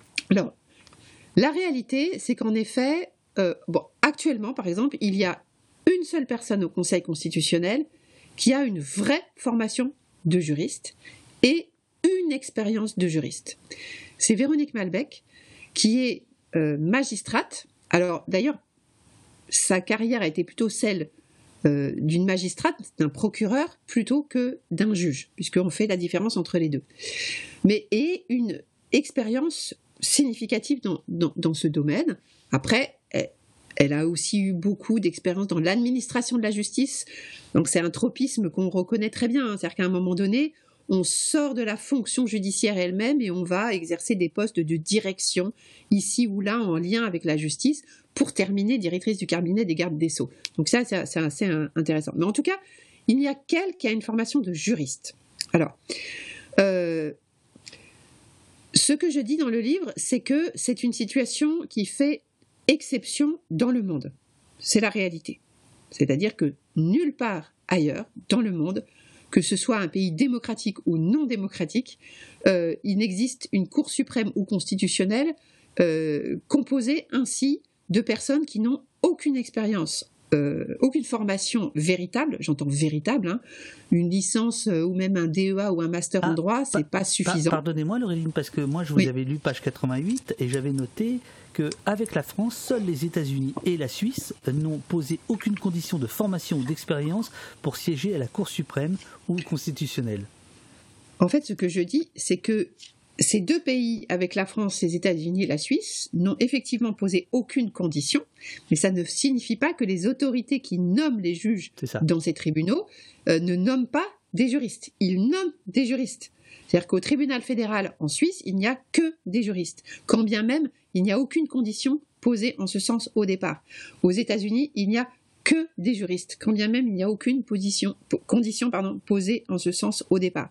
En France, il n'y a aucune condition, mais en plus des autorités de nomination donc se servent de cette liberté pour nommer des gens qui n'ont pas de compétences juridiques. Alors à ce point, donc c'est une situation unique dans le monde. Il n'y a que la Cour belge, Cour constitutionnelle belge, qui a une petite euh, euh, qui se singularise aussi parce qu'il y a la moitié de juristes et la moitié de parlementaires. C'est une condition qui est, euh, posée. Mais vous voyez, on a encore la moitié de juristes. Alors à, partir de là, il y a deux, deux choses que je voudrais préciser. Euh, au regard des enjeux des lois, euh, la compétence en droit constitutionnel n'y suffirait pas. Je pense que s'il faut des juristes, il faut qu'il y ait aussi des juristes spécialisés en droit fiscal, en droit pénal, euh, en droit commercial, etc. Parce que les lois intéressent ces questions-là.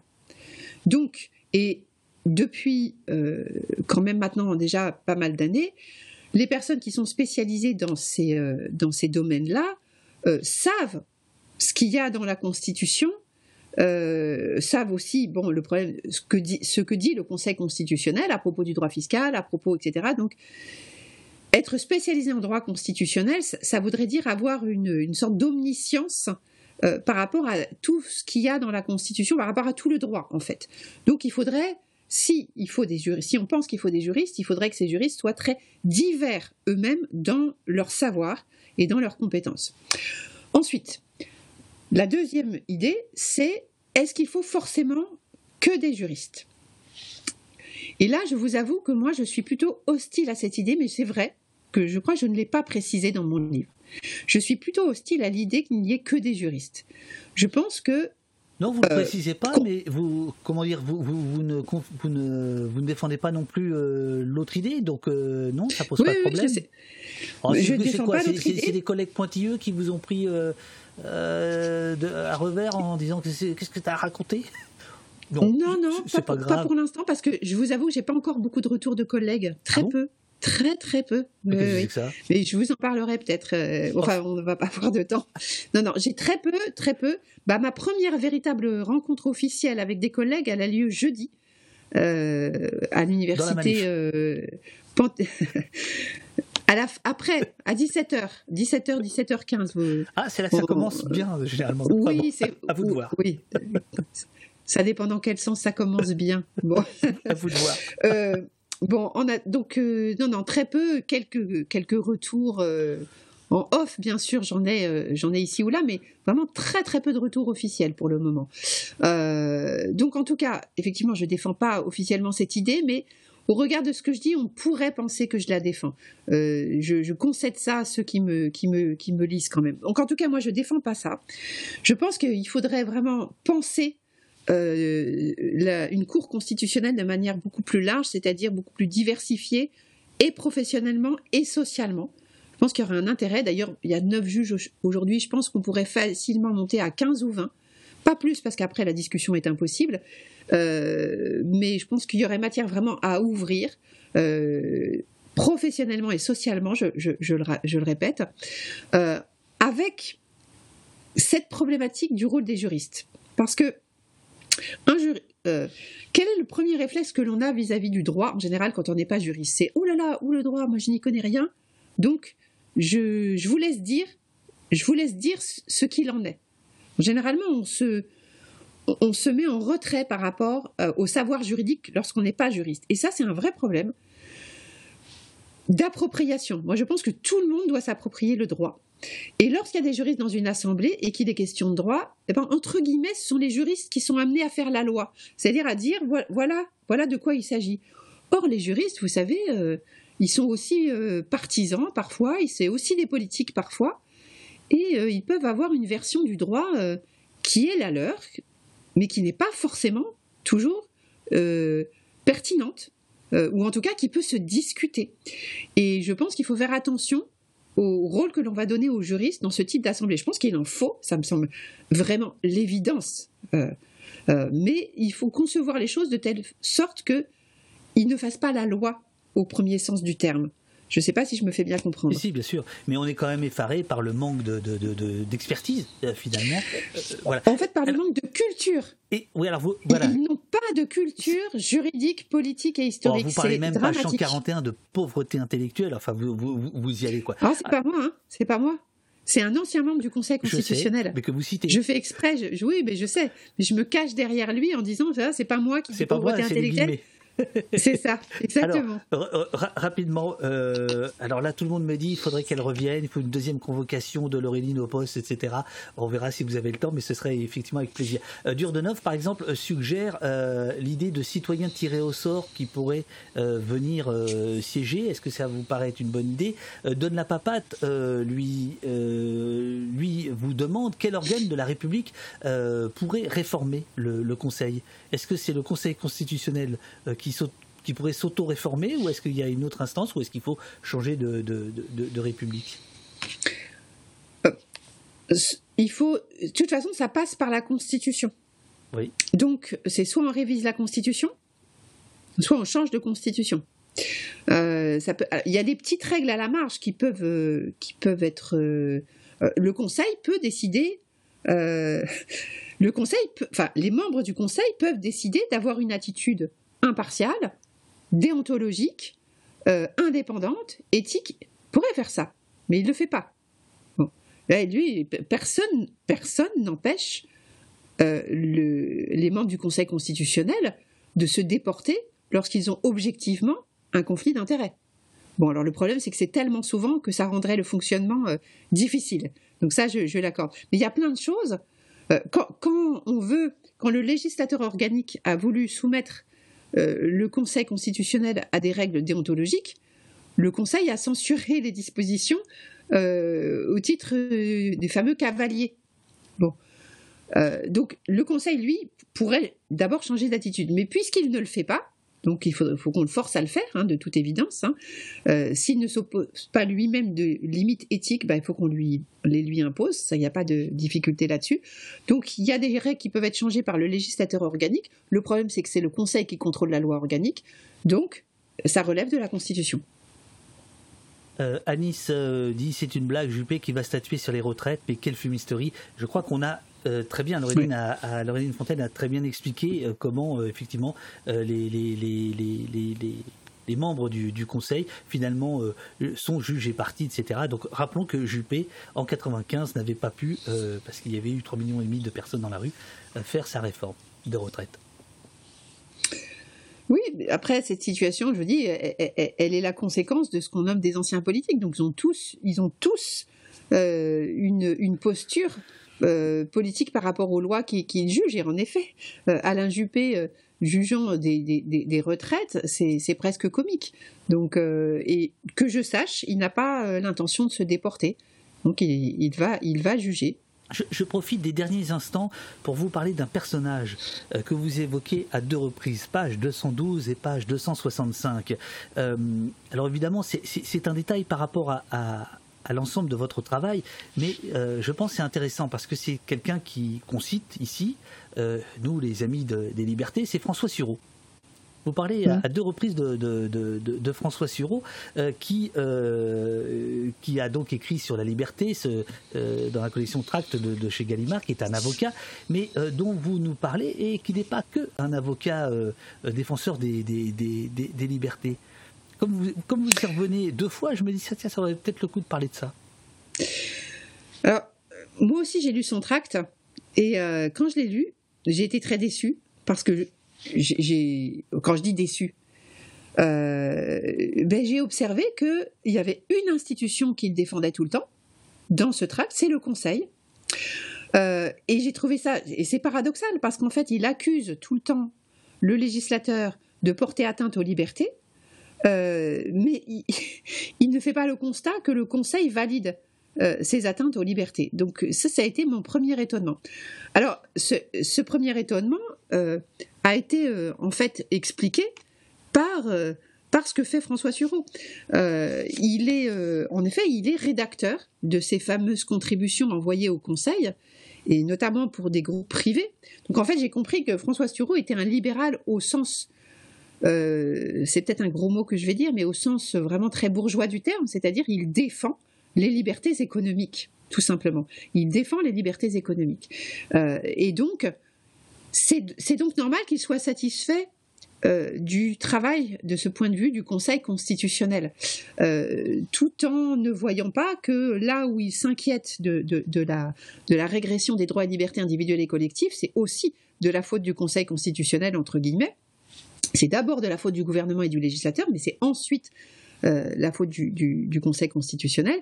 Et donc François Sureau, en effet, eh écrit régulièrement au Conseil constitutionnel au titre de, de, représentants d'intérêts économiques et fait savoir quels sont les intérêts donc de ces groupes-là. Euh, et comme il a une belle plume, comme il est très compétent, euh, eh bien ça fonctionne. Euh, il est très il, a, il, est, il, a, une, éloquence incroyable. Et donc ça fonctionne, et donc il a l'oreille du Conseil constitutionnel. mais comme je signale à un moment donné, c'est une anecdote, mais qu'on connaît chez les juristes, mais elle est symptomatique, c'est que lorsqu'il envoie une contribution, par exemple, il l'envoie au secrétaire général du Conseil constitutionnel qui l'appelle Monsieur le conseiller d'État. Pourquoi? Parce que François Sureau est lui-même conseiller d'État, donc on se parle entre nous. Voilà, on se parle entre nous. C'est pourtant un avocat qui écrit au secrétaire général du Conseil constitutionnel pour une affaire qui concerne donc la justice constitutionnelle, et pourtant il se donne du monsieur le conseiller d'État. Donc on voit bien qu'il y a un petit problème au sein de la justice constitutionnelle. Donc euh, oui, François Sureau euh, fait partie de ce club des juristes dont je parlais tout à l'heure, est un membre actif de ce club des, des Je, je, vous remercie parce que je ne comprenais pas ma gêne en l'écoutant, même si je dois dire qu'il y a euh, trois ans de ça, quand il a déboulé sur France Inter et qu'il a euh, parlé des mutilés euh, et, euh, des, gilets jaunes mutilés, des manifestants qui étaient mis en joue, etc. Je, veux dire, sa voix portée. C'était France Inter, c'était 20h, 8h20, c'était un homme de droite qui disait ça. Et donc, évidemment, ça, ça, boum, ça, ça, ça ouvrait le débat. Mais je me disais bien en lisant son trail, il y a un truc qui va pas ça, me tricote. Et puis là, tout d'un coup, je m'y attendais pas, j'ai compris pourquoi. Euh, oh là, tiens, je fais un effet, euh, un effet disco. Vous avez... Lisez ce livre, bordel la, couverture hein, s'y prête aussi. Ah ben, hein. eh ben voilà, eh, franchement. Hein. bon, voilà. Je, je, vous remercie. J'imagine que j'espère que vous n'êtes pas trop frustré euh, parce qu'il y a plein de choses qu'on n'a pas abordées qui sont dans votre livre. Il faut lire le livre. Bien sûr. Mais est-ce que il faut, il faut imaginer des caisses où vous vous cotisez à 10 pour acheter le livre, 2 euros chacun, et vous vous le passez. Euh. Voilà, exactement. Absolument, absolument. Merci Laureline Fontaine, vous dit Uriel, les, les, les, mots vont arriver.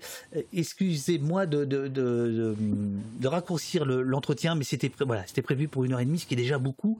Euh, merci, euh, vous dit euh, Speaky Là, et voilà, merci Madame, vous dit Manco. Alors justement sur le Madame, on en a, on, l'a pas abordé, mais Dada Dada a parlé de ça. L'égalité homme-femme n'est pas non plus, la parité n'est pas non plus très respectée dans tous ses conseils. Merci Madame Fontaine, dit Pimi Merci, dit Zalo. Euh, merci beaucoup, dit Zuterozut. Euh, Ronan, on vous dit merci. Euh, je suis arrivé tardivement, mais c'était très intéressant, nous dit Jimmy. pareil, merci madame, nous dit Rascal. Merci beaucoup, très instructif. Merci pour le moment. C'était intense. Merci, j'ai appris plein de choses. Merci en tout cas d'être venu. Merci pour votre travail. Très bel entretien. Merci beaucoup, madame. Enfin bon, ça eh, prenez, prenez, prenez, prenez. dans, ces temps-là, il faut prendre ces trucs-là. C'est ça. Bah, merci à vous de, de, votre écoute. Hein. Voilà, bah, merci beaucoup. Je vous en prie, c'était un plaisir. Euh, et puis, euh, on se retrouvera ici ou là, je, pense. voilà. Très bien, très bien. Et eh ben, bonne journée à, tout le monde. Bonne journée à tout le monde. moi, je reste avec tout le monde. Et puis, euh, bonne journée à vous. Bonne journée. Donc, moi, je, ferme ma fenêtre. Voilà, ça, vous, vous, partez. Ça y est, c'est fini. Le, voilà. voilà. À bientôt. Merci beaucoup. Salut, merci beaucoup.